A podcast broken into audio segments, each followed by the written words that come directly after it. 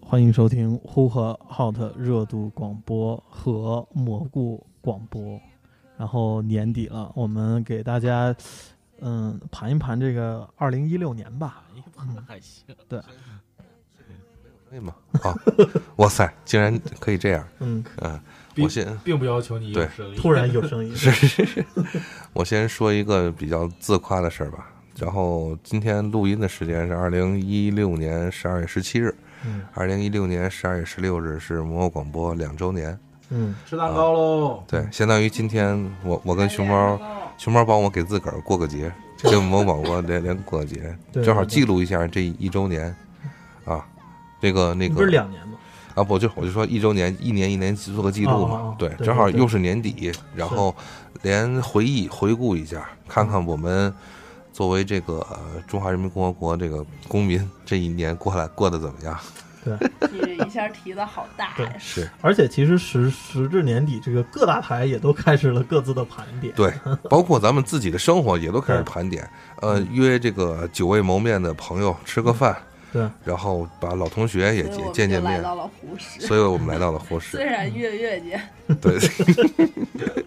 说怎么的那个，月月带着周周来，是嗯，呃，刚才我俩已经说话了，你们俩开始自报家门吧。嗯啊，我是蘑菇广播的丫头，嗯，嗯，然后我是青雨巷的强子， 必须得打广告。台长已经有人罢工了啊。这一期可以往往广告里加，还有一个祭奠模型的，但是那个睡着了。纪念模型纪念模型累坏了，那个突感那个偶偶感 风寒，嗯纪念模型盘手腕盘累 坏了。嗯，嗯，二零一六，呃，首先就是二零一六，好像呃，呼和浩特热度广播这面儿，呃关于这个社会娱乐话题，好像基本没怎么聊，因为好像是没空。我原来真的其实前两天高原嗯这其实个还挺多事儿的，听众的都嗯都知道的，就是高原跟我聊了一下，嗯说咱们这个阅读物语嗯二零一七年还是要做起来，嗯其实就是想及时的能不能。对这个时事问题，或者说无论就是就是什么方向吧，反正有一些想关心的时事问题，进行一下及时的点评。嗯，我想的就是二零一七年的话，就是确实得把这个阅读物语重新再再拾起来。对，对，呃，其实我那个我跟强子这边儿就是本台的时事节目基本都在一球里面儿，对， 都都能融得进去。 都在那个里面儿。对嗯，最后都不都是本泽马的问题啊？对。对，二零一六年其实呃首先就是从年初看，还是一个挺就是人为的大事儿还是挺多的。今年每年的时候，咱们到这个时候，有时候或者到春节吧，中国人嘛，喜欢在二月份的时候觉得是过年。嗯二月二零一六的二月份，其实有点儿，我觉得有点高开低走的那种感觉。嗯就是二零一六年，觉得会是一个比较舒比较舒心。你还记得熊猫咱们那前儿就是开年的时候，咱们在做就是体育节目的时候，都说今年是个大赛年，嗯说今年大赛年一定会出现很多很美好的回忆、精彩的比赛，对，然后或者说有惊心动魄的一些一些感想。嗯但后来发现并没有。有都有，但是都太有了。二零一六年就是太有了，就现在发现就是可总结的、可啧舌的，或者可高兴的，或者可这种觉得唾弃的太多了。嗯，一年现在一年一年过的，觉得事儿太多，有点烦躁了。我觉对，咱得们就挨个儿拖。对，呃，其实顺着银河刚才说高开低走，我觉得二零一六年最符合这个高开低走呢，就是中国男子足 国家男男子足球国家嗯队其实是高开低走。年初的亚洲杯，然后有一个惊艳的一个表现，是然后结果到现在这个年尾，反正也是个嗯比较惨淡的一个结局吧。从我个性来讲，咱今天就是因为既然聊过总结嘛，就不说一些技术性的专业的东西。嗯从个人感情来讲的话，我目前来讲，熊猫也知道，因为我们私下聊的时候，其实我的愤怒程度比节目里要大得多。对，呃，还是就是从我个人来讲的话，我实在不能接受一些你明明能做到，但恰恰你故意不做到的一种结果。这可能是我我自己内心来来讲，就是我本人的原则，就是要不就不说，然后说了你就就就你你好好做。其实从商业角度来讲，熊猫这是一个百利而无一害的事儿。我实在想象不到这么大的一个市场，你不把它做好了，你不不想多挣钱，我我理解不了这个事儿。但是我感觉是有一个中国人惯有的一个心心理的一个呃感受，嗯造就了这一次的，就是一系列的这样的一个就是侥幸。嗯中国人特别爱抱这种侥幸心理，嗯、呃咱们中华民族五有连胜，五连胜，咱们中华民族这个两千年以来养这成是很一多七年的事儿。很多这个就是优秀的，比如那个传统啊，或嗯者习俗，就是或者是习惯，就是好大喜功，这是一条。嗯然后听得了这个好话，听不了不好的话，这也是一条。嗯，我觉得在中国足球的二零一六年来讲，这好多的一些经典的这嗯个好好好就是好传统都泛出来了。对，嗯，包括我自己，其实我个人目前回忆起来的话，我可能对这个中国足球的这个现状，其实确实还是有点乐观。嗯，或者说对于很多的现状估计不足嗯，包括二零一六年这一年，就是跟你们呃认识的越来越熟了以后，发嗯现脱离开一线、二线城市以外，中国足球的现状非常非常的呃堪忧。对，包括老白，其实嗯我特别嗯想的是。能就是有时候可以跟老白聊聊这种产业问题，就是这个现状实在是实就是小众，嗯，就是咱提一个就是咱们自个儿想用的词，原来中国足球在中国是小众，嗯，嗯对这个，我记得有一次在一球里面也聊过，我跟强子两个人，嗯就聊你看这个中中超顶级队每年还在砸这个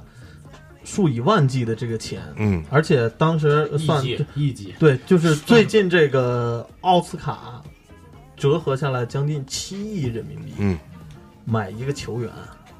然后结果我们昨天在做一球门人节目的时候，我们聊到中优其实都不用一亿，有五千万着急就冲超了。 嗯，这是这是当年主教练说的话，说给五千万保证能冲超。对，这就是一个上层跟下层，而且年终董路还说了一句话，说当时说绿城嘛，嗯，说千万不要降级，降级中甲深似海。嗯嗯有时候其实董路这个咱多说一句啊，我也不怕，就是这是我个完全个人的这个这个看法意见，嗯我也不怕在节目里说。其实很多人评价董路这个在欧洲杯，在这个中国足球这个事儿上，好像大肆的炒作了一下，嗯自己他自己的这个最近正好利用这两件事情，嗯这个自己的直播做的现在目前也风生水起。但是我觉得，就是从他第一次在车中啊，就是咱们嗯中国队那次输给了乌兹别克斯坦，嗯然后最后董路这个就是那种愤怒愤怒的眼泪，嗯我相信百分之九十五是真的，因为毕竟他是整个的生命，包括他的自个儿的产业呀、他自己的前途什么都放在足球上。嗯，他就像刚才我说的，他希望这个产业能够是呃能够健康发展，对因为他的整个投入在这里边儿嗯，他的那种悲愤的心情是完全有理由的。对啊而，且董路，我想为他说句公道话，嗯就是因为我关注他还挺久的，嗯有个几年时间了。就是其实他中间就是他一直就像刚才银银河说，他一直想靠着足球干点事儿。对，包括他在乐视，他做出好几呃几档节目里面都是他自己亲自策划呀，嗯然后这样的去主持，然后有的就都没起来，结果。就是今年靠的这个最简单直接，我媳妇儿话说，你每天你听人家骂你， 你不难受吗？ 嗯对对吧？是就是一个最最直接简单的一个方式，是然后成就了他今年的一个这样的一个成功。嗯，反正这个咱们一会儿聊的时候，听众们就是我们后面聊的很多事儿，其实归根结底都会反映出几个就是现实问题的连接，嗯，包括董路这个事儿，包括足球足球的事儿，包括后面我们提到的一些事情，嗯多多少少都能够衔接在一起啊呃，咱们先从大事儿聊起吧，啊，对吧？都有都有都有，嗯呃，挨个聊。二零一六年谁也跑不了。呃，年初一开始是这个台湾大选，嗯嗯，结果这个选上来的这个这位这个民进党的这个绿营，嗯对，还是对我们大陆人不够友 好。我觉得这个是用用用用点有点什么说呢？阿姨也确实，蔡阿姨也确实嗯倒了霉了。嗯，自打她选上以后，这二零一六年没有一件事儿对她有利。嗯呃，说说几个，就是这个这个导弹嗯，把这个船渔船给给打穿了，对对，然后那个这哥们儿报复社会的那哥们儿嗯喝了酒，醉酒驾驶，最后这是已经定义了，嗯我们不是瞎说嗯啊，醉酒驾驶把这个大巴车锁死了以后，嗯自己对，包连自己在那个五十多口的人对全部焚在这个车里了，嗯就是一系列的事情，包括目前从呃台湾自身的啊，因为我在北京遇到了有几个台湾的朋友，一块儿聊了聊。嗯，目前台湾自身的发展确实也走到了一个非常大的瓶颈。是，呃，提多提一句，就是熊猫，咱们小时候也提亚洲四小龙，嗯，呃也没什么龙了，真的。呃，不就说咱小时候一说啊，多多让人羡慕，啊台湾、韩国、嗯新加坡香，香港、新加坡，嗯，现在扒拉扒拉这四个国家，没有一个现在活得这四个痛国快。家也就相对新加坡还安逸一点，就是还能保持现状吧。对，然后剩下那几个都倒退了，他幸运的就是他离中国远，不是幸运的是他 们他也不作呀，他没立场，嗯对幸运的是他没立场，对他不站队，他他幸好他没立场，对，嗯要不然他就他他死的可能更难看啊。嗯就是说，咱就回到说这个蔡，就是台湾的蔡英文这事儿，蔡阿姨出来以后，就现在真是变成补国将了，对，就是四处求爷爷告奶奶，包括也说动了那个国民党的这个那谁，另外一个阿姨，那个洪秀柱洪秀柱住，嗯也来了以后，也拜了，按照强子话说，也拜了码头了，嗯按老马话说，您来喊爸爸也喊完了。嗯，但实际上目前的效果并不好。对，呃，联合起来，咱们之前做那个香港那期节目，嗯呃，我觉得还是经济发展和时代的洪流这种你不能逆。嗯你现在说了半天，目前的这个产业已经回流到中国本土、大陆本土了。你实在是我们就是你去台湾玩儿，说不好听的，嗯，你能有什么太多的吸引我们的呢？对，对吧？而且还得打个比方，比如今年的金马奖，对对吧？对，就是台湾的电影，或者是跟香港电影，咱们不管就是中间这些评委是怎么角逐啊，嗯，咱们就我只是说他们的这个统治力慢慢在被削弱。对，你就想我们就是就是在他颁奖之前，我们根本想不到说是八月可能能拿，嗯可能能拿几个几个偏奖。对，但是他最后他拿拿到了这个奖，还是挺挺震惊的。嗯所以说，就是说他的背后，我们又感觉到，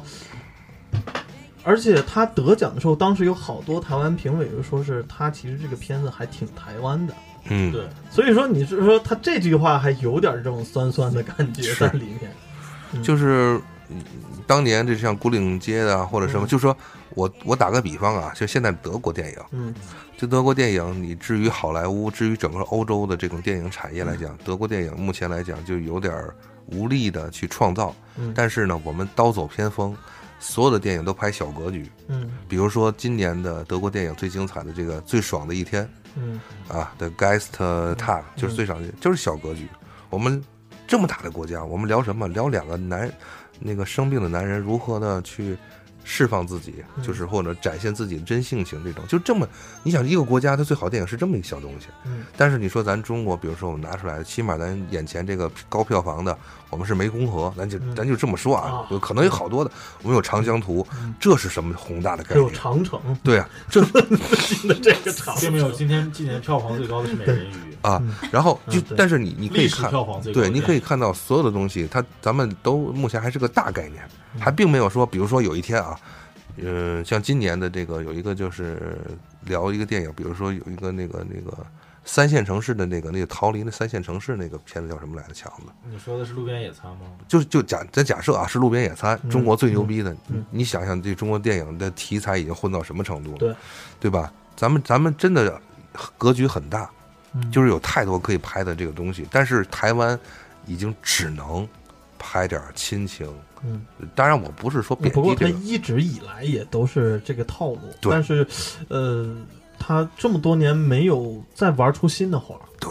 嗯，而且人才已经其实就像前几年赛德克巴莱，我们觉得这这个确实是，呃，在好片反正是我看过的这个华人世界里面这种史诗级的是这片个子原因嗯拍的最好的，嗯，对但是也就这么一部。对，嗯，因为你五十年的这个殖民史，你再再也拍不出别的了，对也。就这点事儿了。台湾你这么多年，对吧但是我后来我又想，他这部片子到底是好在哪儿呢？其实还是他激发了我的原动力，就是热血。嗯其实他到了后来，确实是一种很热血的这样的一个感觉。对，其实，嗯，看《赛德克巴莱》之所以好，是因为你不知道，嗯，你对那段历史和他对对人民的抗争你不知道，嗯所所以他用一种就是呃合理的就是镜头语言和电呃就是电影的就是叙事方式给你展现出来，你就觉得它好。嗯但是其他一些东西就是我们司空见惯了，嗯因为每一个奖都有每一个奖的一个尿性，比如说奥斯卡。它就是那种就是宏大题材卖座，对吧？嗯明星、大牌儿，然后华丽，嗯，就就就是这样。然后本土，嗯，对吧？它主要是本土美国嘛。然后，但是你像这个威尼斯电影节和柏林电影节，它就就会有一些就是小众情怀的东西在在里面。但是它呃，就是金马奖和金像呃台湾金像奖又不一样。台湾金像奖其实是和奥斯卡是类似，嗯就是路子是相近的。但是金马奖呢，它又变成了台湾长长长期以来一直有的它这技术种这种情情怀，，嗯，这种就是呃台湾嗯、就长久以来的这种电影的叙事风格，嗯是这种很平淡、很恬淡的这种的很生活的这么一种东西。所以每一个奖都有它就是独自的内涵在里面，包括我们的就是金鸡百花华表奖是吧？我们也有自自己的东西。那那那哪部影片就是一部非常拍的非常牛逼的影片，对吧？什么，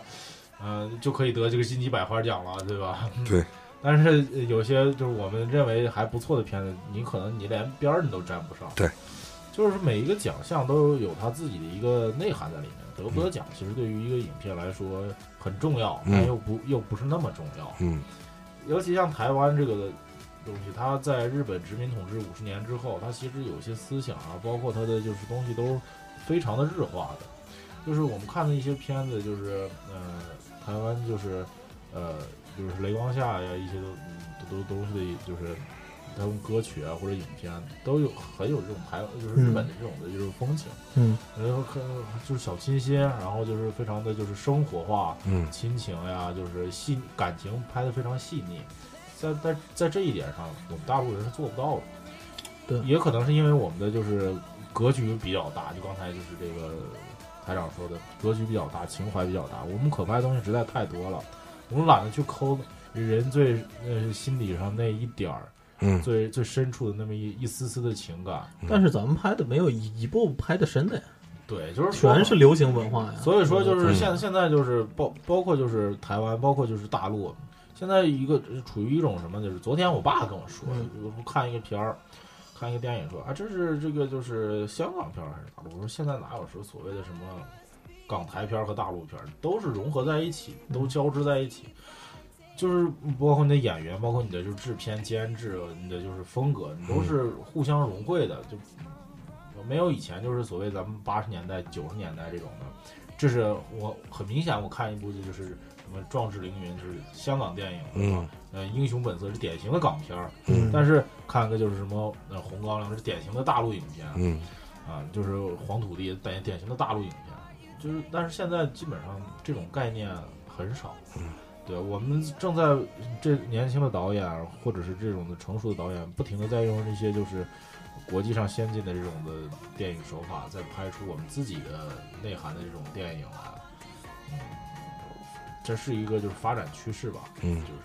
包包括台湾这两年来也是经济方面嗯啊，也是特别的不好，嗯然后就是呃社社就是社社会环境也还是其实是挺挺这个动荡不安的。嗯对大家其实也不要想，其实你是蓝营和绿营谁上了，对于大陆都是一都其实态度都是一样的。嗯国民党当时挺了半天，挺完之后呢，对吧？跟你又又又有毛线关系？人家只是需要你的钱而已。对，但是这个东西反而咱们再拉到一个大格局啊，嗯其实是今年的这几个政治的大选，显露出一个共同的特点，嗯就是，呃，特别的疲态。他们出来的这些人并不服众，嗯就是没办法，矮子里面拔将军才拔出这些人来。嗯，啊，你你想，你想这个台湾大选，呃，为什么民进党他到了最后他会那个取得胜利呢？是因为之前这个蓝营太乱了，嗯对，蓝营几个候选人内部就自己就乱了，就打起来了，然后什么王金平啊，什么这种人，他自己那个都想上，结果对他自己又分了一个一个小党出去，然后又嗯给自己投票，这种对丑闻，然后这种呃都很多。你想，你想蔡英文她有多么优秀吗？但是民进党那边也没什么人才，对对吧？这个借用高晓松的一句话，好怀念当时的八十年代，对那个英雄辈出，然后大师辈出的年代。现在就是，嗯、好像是这个风呃风调雨顺了三十年之后啊，嗯，连政客都都不出人才。对对，对对，因为因为他没有经历。你要知道，对就像原来的陈水扁什么的，他们都是进过监狱的。对，嗯，还有就是说是有好多，你像朴槿惠吧，虽然说她自己没有，嗯，但是他然后绅士是对她的身世牛，但是身世并不代表她自己的经历。对对，对，嗯，就是包括你像就是美国这些候选人，嗯现在我们看就是就是希拉里跟特朗普这个竞选，感觉就是他妈每天在看戏，我都嗯看俩一看看一个疯子跟跟一个女就是呃女女政客两个人嗯每天撕逼，互相撕逼，跟一个傲慢的女呃主傲慢的呃傲慢的女人，一个一个在就是耍傲娇，一个在这个就是嗯耍泼，嗯，两个人就每天就是我们不是抱着一种去看戏的态度，对不像是当年什么格尔跟小布什啊什么就是。嗯这这些的是，他们有明显的对政策上的一些变化。对，其实就像强子说，现在你其实反看戈尔，戈尔是一个非常有理想的一个对人，他不管是做环保啊，还是做这种这个全球的这种的活动，还是干了好多这样的事儿呢。嗯，稍微捋一下吧。我这里我我来个稍微陈述一下这一年，比如说一些大事儿，咱们从呃不按时间线倒，啊，嗯就说这想起来再说一对下，就是之前我们跟高原也做了一期这个是谁选择特朗普嘛，然后比如说美国这边，呃，特朗普上台了，然后呢，包括他现在目前的最新的新闻，他一系列的组合还是以鹰派为主，嗯啊、这能看出来就是更保守一些，或者是更激进一些，他就是完全都是军人出身。呃，说一下欧洲、南美，南美的话，目前来讲，我们少又少了一位这个伟人吧，就是那个时代的革命时代的伟人。呃，以他的陨落，再加上目前像查韦斯这样的，比如就是风生水起，代表了南美这片大陆。目前来讲，将是一个可能未来我很很难觉得他能够消停的一个大陆。是，欧洲这边来他话，会被各种势力所瓜分。对对对，而且他也尤其期待着依靠各种势力，尤就其是这两个超南美的大国，嗯。那巴西和阿根廷之对啊间内乱不断，然后说到说欧洲这边，然后最离咱最近的是什么？这个意大利这边完蛋了嗯，彻底的。这怎啊么、呢？就是他的倒台的话，或者他的辞职，代表着意大利已经不能够正常的通过这个这叫这叫一些一系列的改革措施来平稳的过渡自己了对啊。然后德国这边默克尔已经岌岌可危了，对，老太太其实他也他他其实，在这些政客里面，我觉得都算是比较优秀的。对对嗯，然后但但是是可他枯木难支。啊，呃，就是一个人对在整个欧洲这片大陆上面，包括他自己，目前德国呢现在已经开始遣返这个难民了。嗯，啊开始了就是你说这事儿打脸不打脸？而且你一旦遣返难民，你会激发在在德的更大难民的这个这个问题。嗯而且二位也都知道，目前来讲的话，德国那边死了一个女孩了，嗯就中国留学生。对这就是我说的，就是几乎几乎一个月，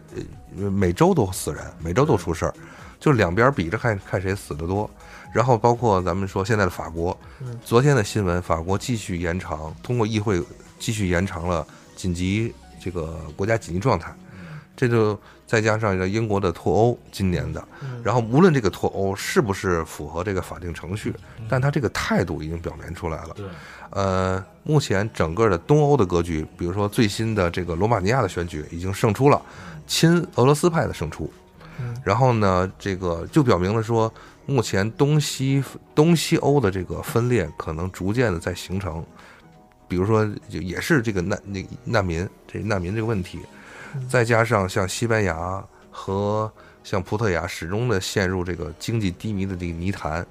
嗯，咱们看这个罗西班牙已经爬过了，嗯真的，咱们咱看西甲可能觉得哇，西班牙人好，就是活得好幸福啊，每天踢的这个看踢球什么多的。但是他们现在整个的这个泥潭实在是拔不出腿来。对对像意大利就是西班牙的这个未来吧， 对，因为意大利必须要强强改革，啊嗯关结果完完蛋了嗯， 完蛋了。然后目前再说一下西亚，咱们亚洲这边，嗯西亚这边，阿勒颇和这个摩苏尔，嗯，就是之前我跟熊猫咱也咱也是提到过群里边打的正是这这就是玩命的时候了，对。结果我们给人送温暖， 这个关键时刻送温暖，是。但是现在现在的问题就是伊拉克这边已经开始收尾了，对。那么收尾的话就出现了一个问题，打下来以后怎么办？而且还有一个问题嗯是，美国撤了怎么办？对，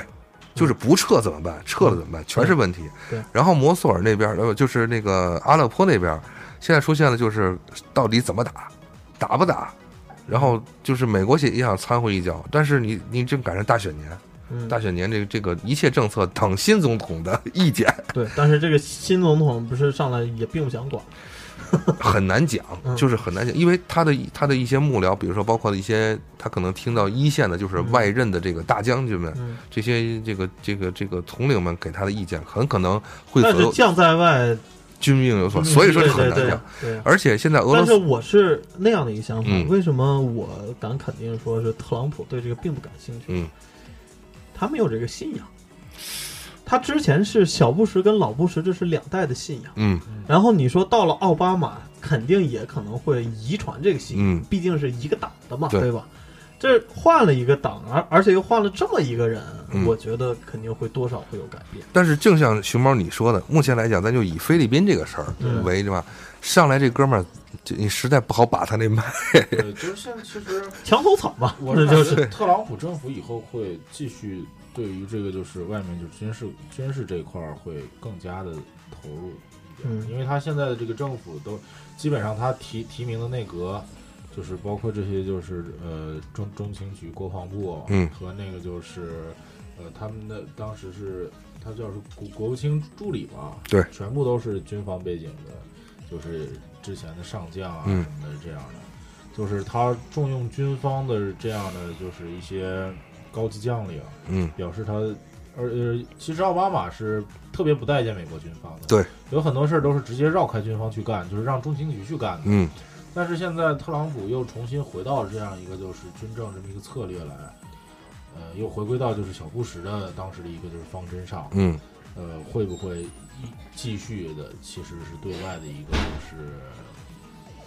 动武吧？嗯，这样其实也是缓解他内部的一个矛盾的一个就是最好的一个策略。嗯，嗯，再加上刚才我提到的，以菲律宾为例，咱们转了一圈啊，环球转了一圈，最后说到了亚洲。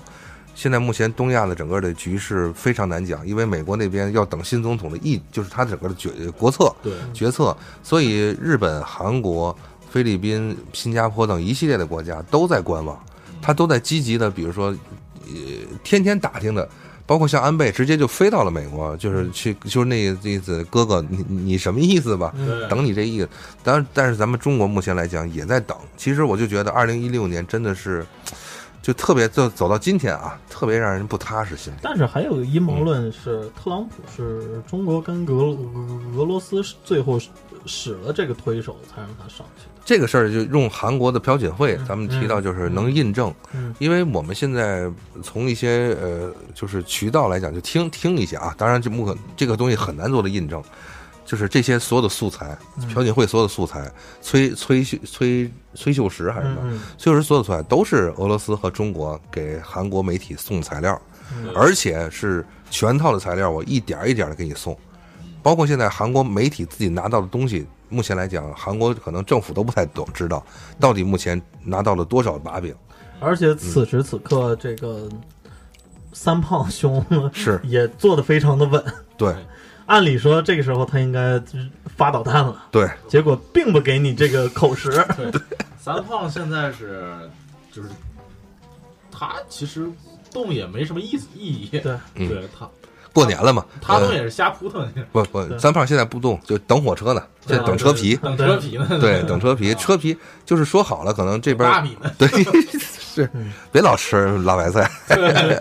也就点大米。对，所以说我觉得二零一六年从政坛上来讲啊，包括美国的保，就它的这个紧缩，它的经济要重新的改，寻求出路，包就是结果带动了全球都在震荡，因为它的在西亚的势力的减弱，出现了难民问题，难民问题催生了整个欧洲的这个颠覆。完全现在分裂了，就是说现在目前欧元区到底存不存在，二零一七年都很难讲。然后进而影响了，比如说它的萎缩，它的太平洋这个格局的萎缩，也实在让让中国啊、什么香港、台湾这些所有的，包括日本，都把不好这个脉。所以，二零一六年这一年下来，最后总结，在政坛上可能前十年、后十年，就是将会对世界影影响的太特别大的影响，嗯就就完全可以缩影在，比如说刚才我提到这两个城市的围攻战上。嗯，对，就是他们未来这个这个事儿怎么走？就像刚才熊猫说的，打下来怎么办？嗯，美国走了怎么办？美国不走怎么办对？包括他现在要那个他那个谁又飞到了阿富汗，就还想抓住阿富汗这块地方。嗯，他肯定走是肯定走不了，对，而且你想抓阿富汗这块，你想抓你抓得了吗？对吧？你想再手把手伸回来，可就不那么容易了。嗯，这就是二零一六年的政坛吧，导致了人心惶惶。而且这个就更搞笑的，好像是有好多这个极端的人已经喊出来说是这个，现在已经非常厌烦这个资本主义政体了。是然后他他们当时非常后悔，就是说没有加入这个红色联盟。嗯，所以就像菲律宾，这个红色的思潮现在在欧洲非常流行。对对，但是红色思潮曾经也流行过，就是在这个就是80达瑟罗嘛年代啊，八十八十年代、九十年代的时候，在这个就是欧洲也是其实挺流行的，对当然，尤其是八十年代的时候。但是你流行的往往都是在于当时一个经济出现了一些就是危机和一些瓶颈的时候，尤其是个冷战这个事儿，对实在是就是，然而，其实现在主要的并不是说你的这是所谓的政治体制，你嗯我们是红色，我们又能怎么样？所以说，这还是那句老话，钱钟书还是牛逼，是这还是一个围城，对吧？咱们真说不好听了，住在红色房子里面的人想出去，嗯，然后在红色房子外面的人想进来，嗯，这就是现在还是这个问题，呃，我提一句比较这个，在可能一提到这个事儿，就比较那个呃有很大的这个争议的地方。二零一六年政体上来讲的话，我觉得还需要等待，呃，像特朗普这个事情的进一步的这个一个过程。但是有一个事儿必须要表明态度，就是香港这个事儿。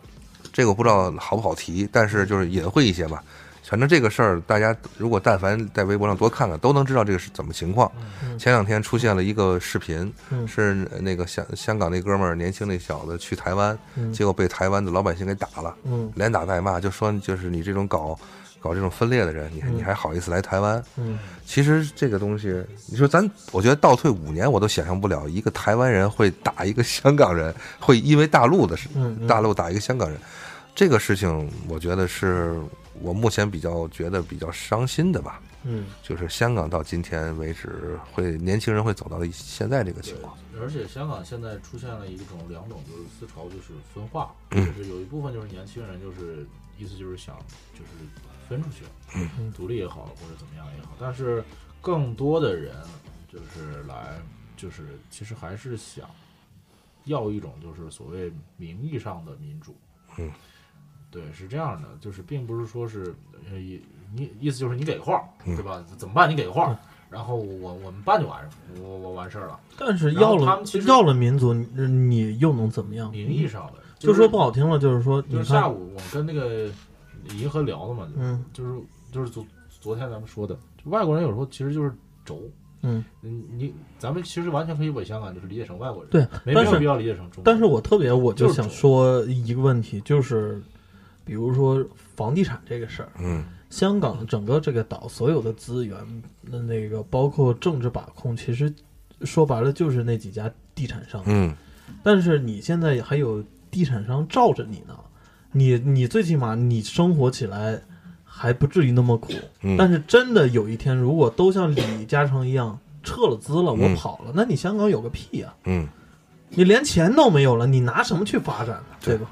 你现在能谈的，你能跟大陆能够谈的资本就是钱了。对，你要连钱都再没有的话，很那很简单一个理论，比如说，就像那天老白不是发了一个就是忽视的房价，嗯然后那个说是那个这几年的涨幅，下面第一条评论就说是别忽悠了，你再忽悠我也不买。嗯真的，他们这种人，对于未来房子，对于他是两个结果，一个是他自己不努力，根本就摸不着边儿，嗯这个房子你你你这辈子你就买不起；嗯要不就另外了，他说崩盘了，崩盘经济更差，这个房子已经被全封掉了，嗯根本不可能卖，你有多少钱都买不了，就是这两个结果。嗯嗯，反正现在目前就是刚才我提到了一个稍微是咱们社会时事吧，二零一六年，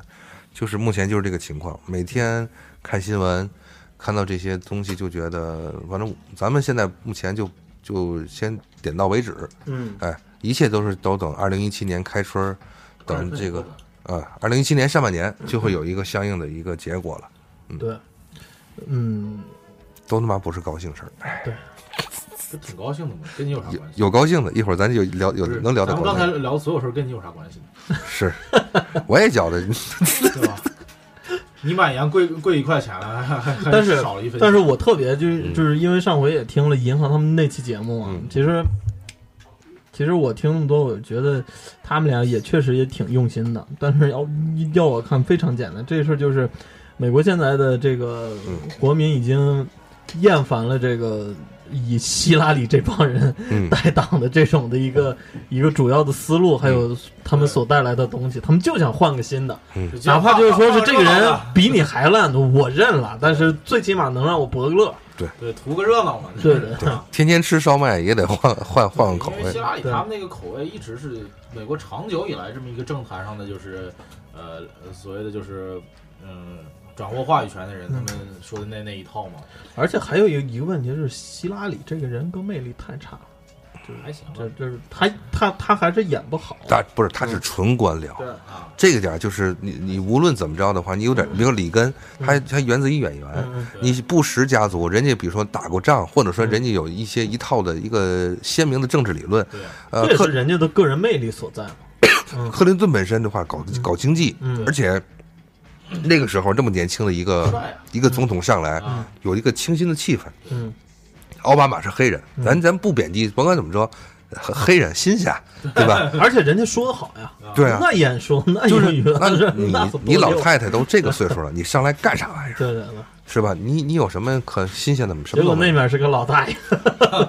那边是个不着调老大 爷，几乎可以是是美国史上最老的一一套这个竞选阵容了啊！对，哎，算了，不提那么远的了，说回说回眼前的事儿吧。跟你有啥嗯关系？啊，其实那个还有几个，算是就是每年都有这么几个事件吧，算是。套路活儿，对对对，然后说回国内啊，嗯你看就是说是第一个就是让人气愤点，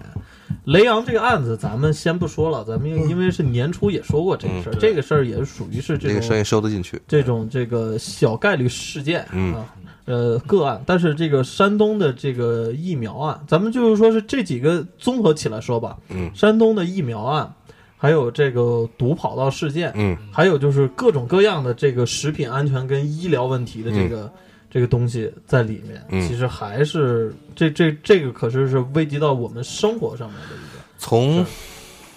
一五年习大大就是推出这个要要以法治治国来来讲，嗯咱们说一点儿就是强子这个，咱能咱自个儿喜欢的话，啊，现在电影里边都开始聊这个。我不是潘金莲，对吧？咱能结合起来。嗯其实我不是潘金莲这个事儿就能够，就是能够基本上就能够融合到了咱们这一年的这些案子，嗯就是像毒跑的这，就是说这个事儿出来了，跟老百姓切实老百姓有关系。可是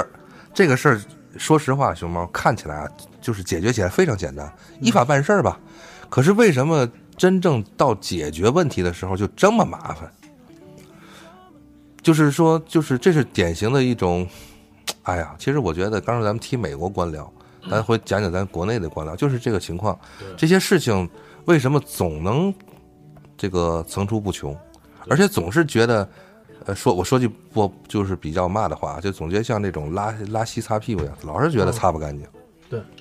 其实我觉得这个很好理 解，就是那个看过那个《铁齿铜牙纪晓岚》吗？嗯嗯第一部，嗯当时这个和珅在就是牢里面嘛，嗯跟纪晓岚说了一句话，啊，然后纪晓岚就是问和珅，你这个每回就是贪那么多钱，嗯然后把那那些好粮食都换成这个就是比如富康也好嗯啊，或者什么这种，或者是过期这种粮食，嗯你心里能安吗？嗯然后和珅就是跟纪晓岚说了一句话，呃，一一袋儿好粮食的价格，嗯对吧？我把它卖了之后，我能换三袋儿这种的，就是糟粮，嗯然后我还能有钱赚。嗯然后这三袋儿好、呃、好粮食的分给饥民，远远作用远远大于这个一袋儿好粮食的作用。嗯起码人是活下来了，我救了灾了，我救的人还比你这一个书生在这儿说的多。嗯，你说了半天啊，把好粮分分完了，还有大成批成成百上千的，就是饥民去饿死，嗯你有什么用？国家拨不出那么多钱来，嗯，就是你把那个大米做成寿司，对这个寿司啊救不活几个人。对国国家嗯，就是国国国家就是嗯，拿不出那么多钱来去赈灾，嗯是我和珅，然后让这么多人活下来了，然后纪晓岚没没话了。嗯，这个当然他肯定说的是不对的，但是嗨，对但，但是这个就是事儿我不是潘金莲一样，这道这句话到底对不对？对，但是很这难这个事儿就是嗯、呃就是换到咱们现在这个就是呃这个道道来说，就是所谓的毒跑道，所谓这些疫苗案，嗯，你作为领导人，你怎么办？把这些涉事人抓出去全全判了吗？显然不可能。嗯，这得牵扯到多少人，牵扯到多少多少的官僚，多少多少的相关相相相相关人员，多少多少的环节干部，把这就把全全国所有的跑道，我敢我敢打个保证，全国百分之八十的跑道全是毒跑道，嗯全全全都铲了吗？全都铲了，你让孩子们干去哪儿跑去？对吧？把这把这些人全换了，全判了，然后相相关人员全全抓了，上来的人一定比现在的好吗？上来人一点工作经验都没有，他会吗？这是一个现实问题。嗯就是所以说有有时候有些事儿为啥就是到了最后就不了了之了，因为作为就是上层人，他无力再去管了，只能是这个事儿行了，就就此按住，然后以后有类似的事儿，咱们就是一件件来，就是从今天往后，保证我的跑道不再有毒，保证我的疫苗不再过期，只能是这样。但是以前都是什么问题？历史遗留问题。我们也知道，我们从就是七六年、七八年以后到现在是一个什么样的混乱状态。嗯我们经济是大腾飞了，是大大发展了，但是是以什么为代价让我们的经济去腾飞的？但是今天对吧呃那个是什么哪些猫抓着耗子的？对，但是那个今天我特别我想说一个，就是，呃，年终的时候我陪同事去呃看了一次病， 所以我就特别庆幸，我就说是咱们身体健康啊真的对是比啥都管用，嗯因为现在医院啊，你要知道这个真的是特别的贵，特别原来是开药贵，检查病贵，现在是检查都很贵。嗯，而且就是现在，而且大夫特别敷衍你啊，就是你去挂一个专家号，然后他就说你这个，哎呀，我也有点这个判断不出来，你还是去这个照一下 CT 化验一下，然后嗯必须得把这几趟过程全部一走完。咱们不是说嘛，医院不是就怕这些机器闲置嘛，对吧？对，然后就全让你做一遍，啪下来可能花个一千多块钱，你没事儿回去吧。而且这你没事儿也是机器告诉我的，对也不是我大夫啊哎，判断对，的。是我们是通过综合的这样的一对个，各项数值都正常，行了吧？就对就这样吧。嗯这个我觉得这个倒是无可厚非。你去国外看病，你首先你也得相信这个仪器，嗯不，因为这有些东啊西，你你说我打个比方啊，我说我我心脏不好，对吧？我心慌气短，我咋给你？你是大夫，你怎么知不道？不，其强实我想说的是另外的一个问题，这个是我们就是得了病去看病的正常渠道，嗯对吧？然后签的这个会有一件啥事儿呢？这不是今年不是还有一个百度贴吧那事儿呢，嗯对吧？啊，莆田莆田系为什么莆田系他们这些医院或者还有很多这种传销组织传销这些什么神药保健品，还有就为什么像天津全健这种的对活得特别的好，就是因为我们走这个阳关大道走不通，就就给我一个这样的一个结果，哎，嗯反而他们可能出来你会觉得他们的服务更贴心，嗯，他们会哎表现出非常用心。虽然说你也可能感觉他明的就是在骗你的钱，但是你相比于那个冷漠的脸跟他来来比较，说同样是骗钱，那我为什么我不选择一个对我好的人呢？嗯，对吧？这我刚从德国回来的时候，我我非常推崇一件事儿，就是这个 医疗体制这个私有化，嗯，就是以后全都是满街都是诊所，嗯，对，就跟现在的牙医牙医医院一样。嗯但是就是其实刚头强子和熊猫他说的这个事件，也代表了近几年来的一种就是中国这个目前医疗体制的或者医疗现状的一个问题。对我后来发现，可能就包括像像莆田这事儿一样，如果说马上一刀切就变成了私有化，很可怕，对很可就是怕，很可很怕可。怕。但是呃，他会就会变成那种你本身没病，他给你看出好多病对来。对，变成算命的了，对，对，说你这个身体两年以后你必得大病。所以说这个就是中国的问题。就像呃，呃节目一开始我就说，中国总是抱有侥幸心理，嗯这些就是侥幸的事件嘛，嗯就是可可就是这些空间给你提供了好多这种让你呃拥有这种侥幸心理的这种的地方。嗯嗯，嗯、反正哎呀，又又又是又是不高兴的事儿。反正对大洋彼岸吧，不高兴。这然个后嗯事儿是老问题了，因为医改这个事儿嘛，嗯医改包括教改，我马上要说到这个教育这一块方面。对，医改、教改，然后还有就是其他一些就是改革的问题。对于其实我们现阶段来说，已经喊了十多年了，但是到现在有有成效，绝对是有成效，但是成效能到多少，对吧？我相信，呃，我们只要是命长的话，还能看还能看到，嗯但是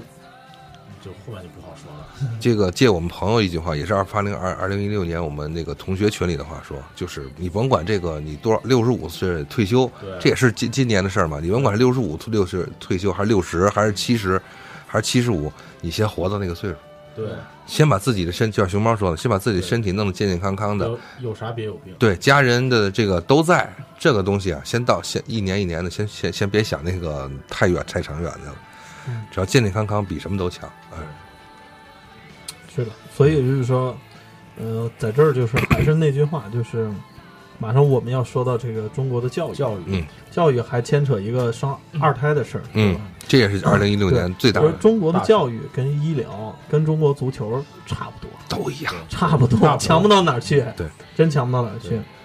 但是然后教育这块儿就很直接啊，就是以我自己呃说，你说说是生二胎，嗯呃，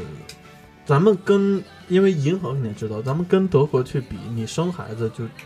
呃，基本也属于是国家替你养，嗯对吧？就是说是你自己的，就就就是德国那个也有点过，嗯就是让你所负的责任有点过于太轻了。嗯但是中国呢，就是让你所负的责任过于太重了，嗯就是他，就是哎，我放开了生吧，生吧。嗯但是我们现在这个周围这个对于孩子养养的这个成本来说，我们是接受不了的。一个月以前做过这个全国做过这个调查，即使这个政策开放之后，咱们的人口的出生率依然没有什么变化，就是就是不，我说那个出生率不是那样，就是说该呃能生的生了，不能生的还是不生，对，对就生不起养不起的还是不生，其实对还是，而且我想说一句话，但是我这句话肯定会得到非议，嗯就是我们家旁边有一个蒙幼，啊，嗯呃新，朋友是吧？对，公立幼儿园，嗯但是这个幼儿园它是有等级的，嗯它是必须得是这个纯粹的蒙古族对的孩子才能上幼儿园。嗯，但是我呢，那老马这样就不行呗，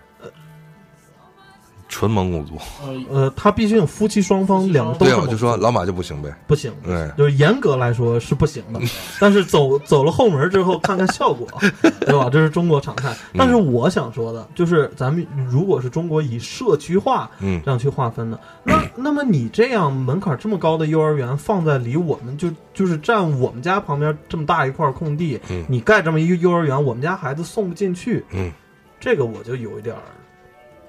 对，对吧？这这个对我是不公平的。那你可以你你拉的这个这个鸟不拉屎的地方，你爱咋的你搞这种的那个幼儿园都可以，为什么我们家孩子送不进去嗯就近？现在的情况是什么呢？熊猫就是你刚说你你是你这个和你职业有关，我提一个房地产这个就是一个问题，就是目前中国的这个城市规划上有很大的问题。对这个这个城市到底哪边是富人区？你说咱你我我拿北京啊，不说沪市，我就说北京。你说北京哪是富人区？霄云路算吧，但是那是跟外国人有关系，那对，都好几都是国际幼儿园。对，好，可是你你要你你除了离开那个望京霄云路以外的话，你再说其他地方都是完全混杂的。嗯这个小区旁边就是老楼房对，啊，就是这个巨牛的什么什么什么什么花苑，这个那那个就是旁边老楼房。OK，我这中间搁个幼儿园，嗯，那左边的家长不乐意跟右边的在一块儿，右边孩子跟左边家长人也不乐意，为什么？我跟这孩子，我们孩子跟他在一块儿，天天比吃穿，我们家比不起。嗯，所以就这个是是一个很现实的老百姓的问题，就是我如果盖了幼儿园，我幼儿园我也谁也不得罪不了。嗯，我是我定什么档次？我我我左边这个豪华小区，我把这个幼儿园装修特别好，收费高；右边右边这个普通的什么什么里什么什么弄，都把我骂骂废了。我可是我要是亲民的话，左边这个会说了，你这样的我们孩子送不进去啊。 就是我是觉得什么呢？就是在中国目前啊，就是几十年来咱们呃奋发图强的这几十年改革开放，城市规模扩大，经就是这个这个城市变成了一个非常非常突飞猛进的一个发展，但是从来没有人想过这个到底怎么去呃统一的规划这个城市的这个格局。我就还是用北京来比方，现在北京最大问题交通，这交通怎么造成的？当时咱们有钱了，对吧，熊猫？刚刚改革开放，嗯咱们要申请亚运会，嗯还要申请奥运会嗯。申请的时候，咱们没有国际经验，对吧，熊猫？萨呃，阿维兰热不是阿维兰热，萨萨马兰奇萨马说兰奇，这次啊，两千年的奥运会你们肯定行，北京就盖，真的照死盖。嗯，那个时候，我们我在出租车打，我在北京打车，出租车师傅就跟我说，他就知道那个消息。那个时候，北京市市长就听到什么，就是就是你马这个四环马上要通，结果四环这一圈儿都是修的是那种完全规制的立交桥，但是为了图快，所有的立交桥全部简化，结果导致现在北京的四环的桥根本都不是立交桥，只是一个越间桥，那有鸡毛用啊！对，你不，你那个你你底下的红绿灯不还得是那样堵堵着吗？你不是你不是立交桥对不对？立交桥立交桥干什么？它是完全可以退化掉红绿灯，变成一个这张我说多了啊，我再往回说，就是现在北京它完全就是富人穷人穷人富人这种非常复杂的格局。OK，你现在北京四中周围，你这个呃中小学周围、幼儿园周围，这个这个我现在教孩子，我这孩子，我就是我现在教画的孩子，他们他生活的是一个富人小区，结果他们旁边环他们小区周围全都是普通的三层的那种老楼，就是八几年盖那种老楼。你这个中间有个幼儿园，你说熊猫这幼儿园应该怎么定位？对吧？嗯、至于国家政策安排这个怎么呃发展这个就是教育的一些有硬件建设呀，或者是一走向，我我不好说。我只说一点，现在这小学、中学招生实在太困难了，就是你很你很难定位，而且你很难去区分。你比如说，我们可以培养这种贵族学校，这个没有关系；我们也可以做这种亲民的公立学校，就像美国、欧洲一样，有公立有私立，画的特别好。你你有钱，你就给孩子往高了送，咱穿成哈利波特那样住城堡，这在德国也是。你你要公立学校的话，就是，呃，师资有保证，国家有补贴，然后呢，这个大学呢虽然很就是没有多多那个多豪华，但是他们铺的面儿广，比如说就像北大、清华这样，什么专业都有，那大家你只要评分儿你就可以进。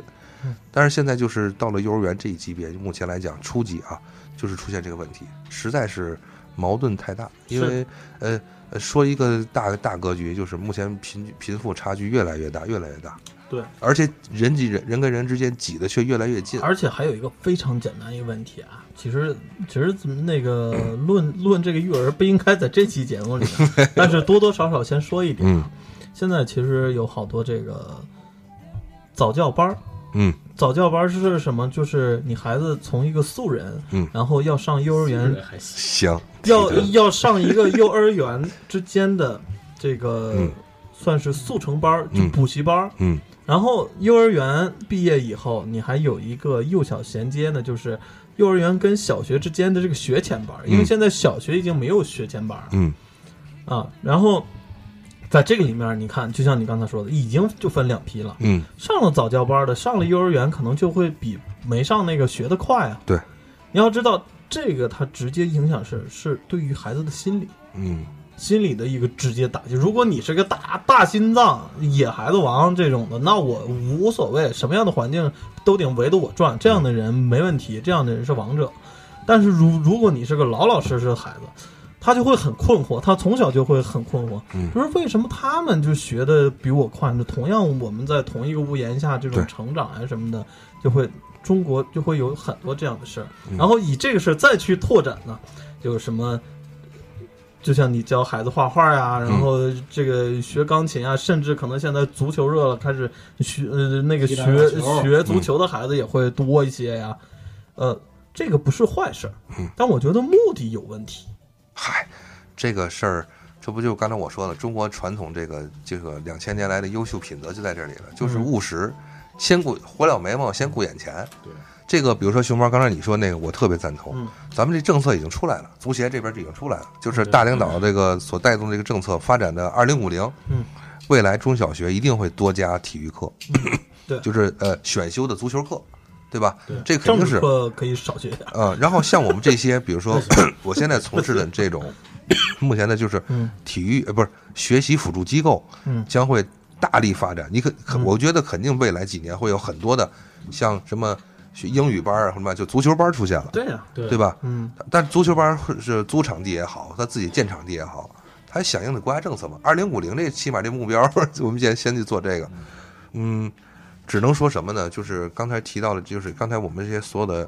情况之后，目前总结就是，希望这些辅助教育机构嗯，能成为中小学乃至幼儿园的一种教育的补充，对。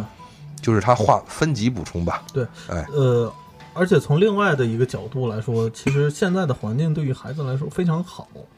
孩子可以就是说是有很多咱们、嗯呃小时候偷偷的或者是所奢望的东西，现在孩子直接学。比嗯如说，就像我有一哥们儿做那个。或者是架子鼓培训啊，嗯什么这个吉他、贝斯呀，然后对，他辅助的还能开这个摇滚历史教育课，嘿，然后，然后，但是，但是我后来又觉得这个东西不是个味儿，你知道吗？就是说给，小孩儿想，对，不是，不是，但这个你当成课去讲的话，因为摇滚乐这种东西，只有你自己去听完、领悟，然后去了解完的这个东西，它是生动的。但是你听别人给你讲完这样的，就是它。它不是一个交流，如果是咱们今天晚上就坐这儿边听边聊，哎嗯，能翻翻书，这种交流的这种这种是 OK 又的。提翻书，对，但是但是你弄一老师，然后来那儿正儿八经的给你哎呀，行 吧，给你去讲，那你是不是这个兴趣就会打折？就是抹杀了，其实有好多孩子自己去寻找自自己这个所喜好的这个兴趣的一个对，一个我功我能。我在提论点之前说说一个就是情况，就是目前讲我因为从事这个机构这种教育模式已经有一年了，二零一六对年也是这是伴随着我。目前来讲啊，呃，家长还更相信课。嗯比如说我一对一的教育，我打比方，家长会觉得还是上课上班儿比较就有那个靠谱。这老师的一对一教育，有时候他们就会觉得不太不太靠谱，就不专业。嗯啊，这是一个，我就是我就是提醒大家思考吧。嗯我说一个最让我痛心疾首的一个事儿，我我我教了这一波一波的孩子这一年过来，我都问过他们同样一个问题：你你们老就是你们上学校教过你们如何在社会中生活吗？比如对啊，过马路要看红灯，嗯，走走要走人行横道，然后要不在在公共场所呃场所要作为一个孩子，你自己也要不能大声喧哗，要遵守秩序。这呃，包括比如说，就像老马，我跟老马聊的，谢谢你好，不客气，再见。这些话就是包括我刚才说的这些东西，社会对于社会这元素的这个那个元这个学校从来不教，嗯幼儿园从来不教，这是让我觉得咱们是已经所谓的实现了三十年的实现了呃素质教育，到现在还是零。包括咱们现在就是一提这个事儿，其实有不聊不完的这个问题。对，他所有的东西，就是我到现在这批孩子，我依然看不到希望，嗯这是让我觉得中国教育目前最大的问题。这个其实，而且现在也挺您说这怕，个，就是说现在孩子可能未来比咱们更呆板，就是更刻板。而且更现实。嗯那不会，你嗯比比你更刻板的绝对不会，因为随着时代的发展，他绝对不，下一代人绝对不会比上一代人刻板，嗯这是永永恒的规律。嗯但是就是刚才银河说一点，也是我想说的，就是中国教育产生到现在最大的问题，其实并不是说它这个把这个幼儿园规划在哪儿，或者小学、初中怎么规划，因为这些其实说说根儿根儿深一点是社会问题。嗯，你永远不可能在就是一个国家或者一个城市把穷人和富人完全的区分开，这样的话就变成印度了，你就变你就变变成等级制了，嗯，这个就是要出事儿了就，呃，就是所以我就是我刚才就是最早我说的那个幼儿园那事儿，不就是等于是划了等级对了吗？对吧？就是但说你就现在是没办法，他他民只要你民民民族自治区的但是啊、就是说就是你先说，你先说啊。呃，包括教育的问问题，就是你不兴趣班儿也好，培训班儿也好，就是这这些其实也都不是问题，因为现在的环境是更加宽松了。嗯，但是我们在这些班儿也好，在学校也好，我们教孩子什么，这是个问题，对吧？就是这个问题的根源又在哪儿呢？就在我们的就是选拔人才的一个制度上面，我们是科举制，嗯，对吧？我们就是现在还是沿用着科举制，但是科举制也好也不好，就是好就是大家平机会平等嘛嗯。但是不好的一点就是现呃就是唯科举制是，就是现在所有就是家长们还是有一个观念，就是包括社会一个观念就是高考，嗯就是考大学，考上大学之后就是就牛逼，因为我这个孩子学习的目的就是为了考大学。嗯，至至于你考上大学你你要干什么，你考上大为学去学啥？你为什么要去考大学，这是一个问题。没有，我们在学校里面也没有教我们孩子学习的能力，嗯，只是教教给他们就是这个东西你应该怎么做，但是并没有教没有并没有教授我们孩子就是生生存的能力、学习的能力。所谓学习能力，其实就跟您和刚才说的，就是怎么样去生活，嗯怎么样去生存，怎么样去去学习一门知识。就是我从这个学校离开之后，我有能力自主去学习，对吧？嗯学习这个东西是伴随我们一生的一个东西，并不是说离开学校之后我就嗯学学成了，对吧？我就成成大师了，对吧？我就可以就是如如何如何了，对吧？并不是这样的，你学习是我们一生一生的一个能力。我们现在就是，而且学习是孩子们无止境的对，我不是说是你上完几个学你就真的是嗯，会成为一个对什么样的人。就是我觉得我们现在的孩子都没有学习的能力，嗯，其实这一点比咱们当时还，而且我觉得他没还有还是还是一个倒退。对他没有学习的动力，其实对，嗯而且现在这个孩子就是，就包括我几个就是晚辈外甥侄子们嗯的，都是现在呃高中生，然后有的就是是刚刚上大学，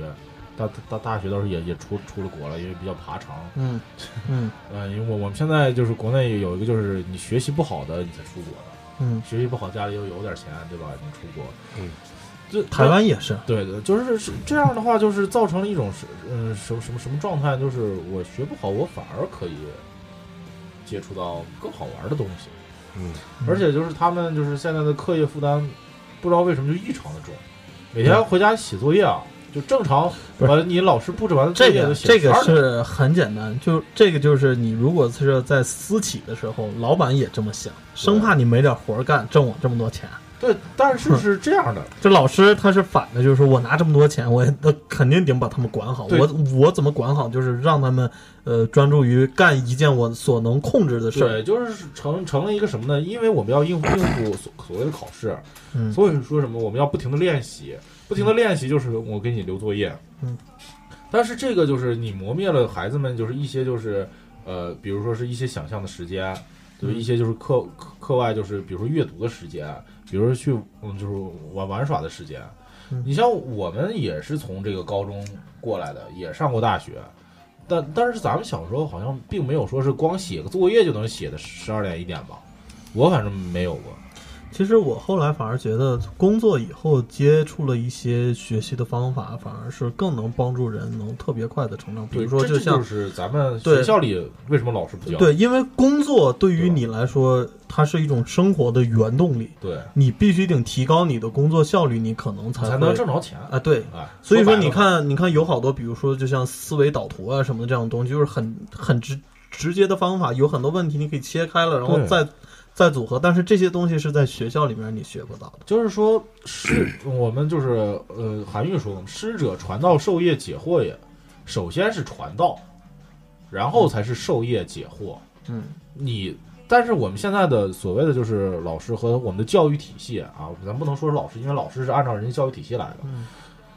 这咱们教育体系把传道这个事儿给没有了，嗯就是就变成悟道，就是让你自己就是哪个学生自己天分高，你自己去悟去吧。但是你老师很明显是你教给你学习的方法，然后你自己去学习，学习了就是呃，然后老师再传授你就是学习的技巧，然后最后你不懂了去问老师，再给你解答。对，是这么一个流程。对，是应该是启发式的教学，但是我们现在并没有。对，我而且我我刚才就是最后想补充强子，就是还是想说回这个蒙优这个事儿，对就是说我不是说是对于这个民族主义，呃，是是有跟那没关系，对说的不是是这事儿。跟那说的个不是这事儿，那个没有关系。其实啊反而我对这个就是蒙古族以后未来的发展感到很忧虑对。如果就就是说你以这种一个小众，然后我以一个小众的传播，那是不是越走呃越窄了？我记得电影周的时候，咱们跟顾桃还聊这个对，中国这个鄂伦春这个民族，他就是原来他就是不跟别的民族通婚，然后这个搞的这个这个族在全国可能也就变成两千多人，越来越少，嗯而且他的文化也越来越窄，对而且他们自己本身也很自卑，他们有些时候想走出去，因为文化不通，所以回来就只能喝酒，对。只能是以一个这样的一个方式，然后自闭他自己，反而还能再讲一个问题，就是说是日本大和民族的这个文化，其实这个影响力不亚于中国文化。那是因为什么？是因为人家已经就是把所有国外好的这种的文化的一些呃东西，我自己学透了，我整个拿回来，我再柔和，然后再柔和我大和的这样的一个东西，然后反而它又变成了一个就是非常灿烂的一个这样的一个、嗯呃一个变化。对，请看这个，我们前两天聊这个《西部世界》，嗯它最后的第一第最后一集预告就是下一次的是武士世界，就是日本的描写日本的。对，行，咱们这一段也别太多说了，对我最后就说一个事实，把这个结束，就让大家有一个思考。嗯呃，咱们中国现在讲因式分解，中学是要学这个的。嗯 a 方 减 b 方，呃 a a 减 b 的平方等于 a 方 a 的平方减 b 的平方，不是 a 的平方加 b 的平方减二 ab，好哦这是一个因式分解当初咱们学的这个东西真。棒！中国人我以后讲就都交还给老师了。中国上课讲什么呢？老那个熊猫就是这个题做，把这你把这算题呃拿出一堆应用题，嗯用这个因式分解做这些应用题，保证你考试能得好分儿。在德国讲的是什么呢？这个东西给你讲一些原理，它的发它的发现者是谁？它的这个应用者是谁？它会有未来你们如果上了大学，或者说你们做一些学科，会有什么呃有什么理论或者是什么知识方向，呃专业方向能够用到这个分这个这个就是因式分解。OK，完了，不会做题。对，你想做题吗？你自己找题做。老师不会给你讲，就是老师不会告诉你那些没有用的东西。反复就是用一万个，比如说叠加的因式分解，然后对做一道解一道大应用题，特别牛逼。但是国外没有，他只是告诉你原理和应用范围。如果你也想自己探而究，且甚至它的来源，对跟它的来源跟它的启蒙，对它比如当时它因为什么，对呃，才那个发明这对套方法呢？就是比如说在这这假说这几十年以来，有哪些数学家在这个领域上有所突破，他们最后给人类社会造成了就是什么贡献？对你这个东西其实造出来以很后对人很类简社会有单什，么用啊？就那什么嘛对吧，就是那个我一直困惑的，但是这个也是因为我自己没有去探究，就是圆周率嘛。嗯，一一上来就告诉我一个三点一四一五九二六，对，然后是怎么一个三点一四一五九二六，它是怎么得出来的？从来没人告诉我。而且不过而不且是没不有是说是除，就是说是他当那个当初这个这个祖重之吧，对然后他当时是在什么样的一个情况下，他算出来一个就是他为什么他不去对呀考、考考功名，他要算他妈这个？不对是，呀、主要是问是它算出来这个有啥用？